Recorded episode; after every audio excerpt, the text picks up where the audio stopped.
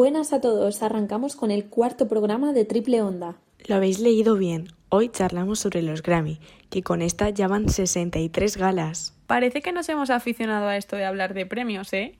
Bueno, mejor dejémonos de charla y vamos a comenzar. And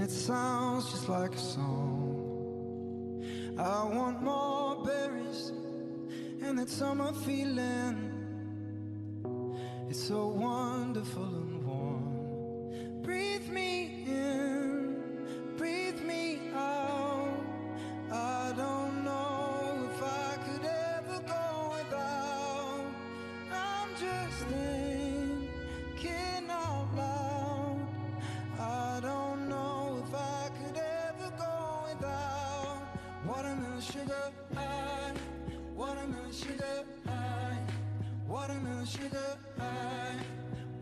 watermelon sugar high, watermelon sugar strawberry on a summer evening.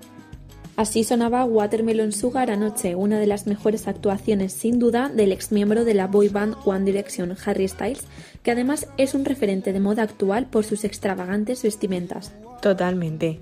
Pero he de decir que para ser Harry, en la actuación iba bastante discreto. La gala de este año combinó actuaciones en vivo con otras pregrabadas, pero eso sí, sin la habitual audiencia de miles de músicos y ejecutivos del sector.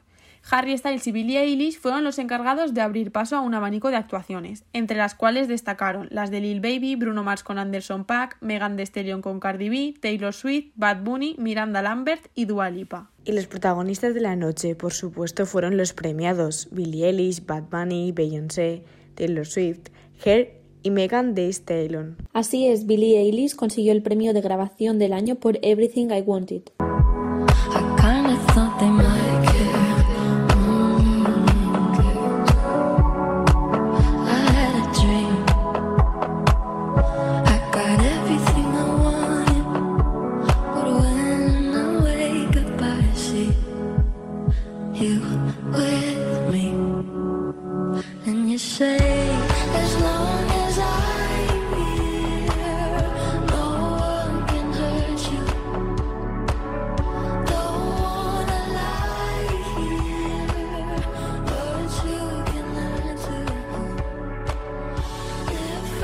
Taylor Swift obtuvo el Grammy al álbum del año por Folklore y se convirtió en la primera mujer que gana dicho premio tres veces, junto con Fearless en 2010 y con 1989 en 2016. Parece ser que la noche fue de récords, porque Beyoncé, con los premios ganados la madrugada del domingo, se ha convertido en la artista femenina con más Grammys de la historia, 28 en total, uno más que Alison Krauss. Como ya es normal, no faltaron las referencias a la crisis sanitaria y a las tensiones raciales que han marcado un antes y un después este último año en Estados Unidos.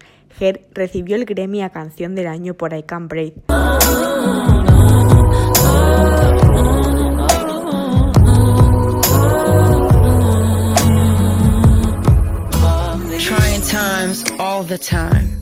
Destruction of minds, bodies, and human rights. Stripped of bloodlines, whipped and confined. This is the American pride. It's justifying a genocide, romanticizing the theft and bloodshed that made America the land of the free. To take a Recordemos que estas fueron las últimas palabras del afroestadounidense George Floyd, quien murió a manos de un policía en mayo de 2020. La alfombra roja fue breve y reducida, pero dio mucho de sí y permitió lucir gran variedad de estilos. Dua Lipa explosiva, con transparencias, escote y aberturas laterales, un todo en uno muy arriesgado, pero cómo no le iba a quedar bien a ella con ese tipazo. Todo lo contrario me pasó con el look de Harry Styles. Creo que estuvo poco acertado para la ocasión, con tanto accesorio.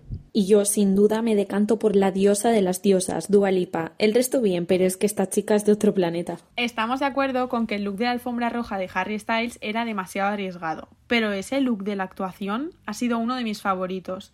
Ese traje de cuero con la boa verde y el pecho al descubierto, un 10 de 10.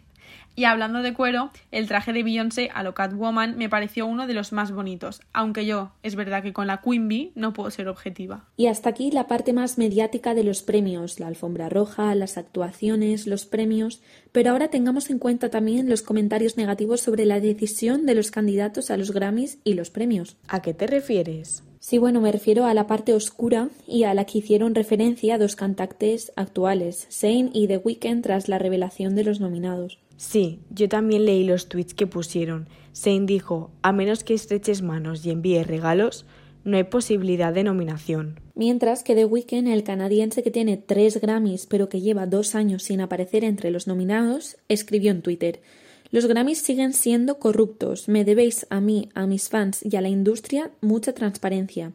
Debido a los comités secretos, no voy a permitir que mi discografía envíe mi música a los Grammys. Hace ya varios años que comenzó a hablarse de que en los Grammys hay corrupción, misoginia y racismo, sobre todo desde que la que fue presidenta de la Academia de la Grabación, Deborah Dugan, reveló ciertas situaciones en las que hablaba de acoso sexual y brecha salarial que ocurrían dentro de la organización. ¿Conocíais todo esto? La verdad es que no tenía ni idea. Es muy triste, pero aquí nadie ni nada se salva de la corrupción de las élites. ¿No creéis, chicas? Totalmente de acuerdo. Y es que a saber cómo es la cara B de la industria musical. Bueno, pues hasta aquí nuestro quinto podcast. Y ahora vamos a prepararnos para el siguiente podcast y recordad que seguimos en la onda.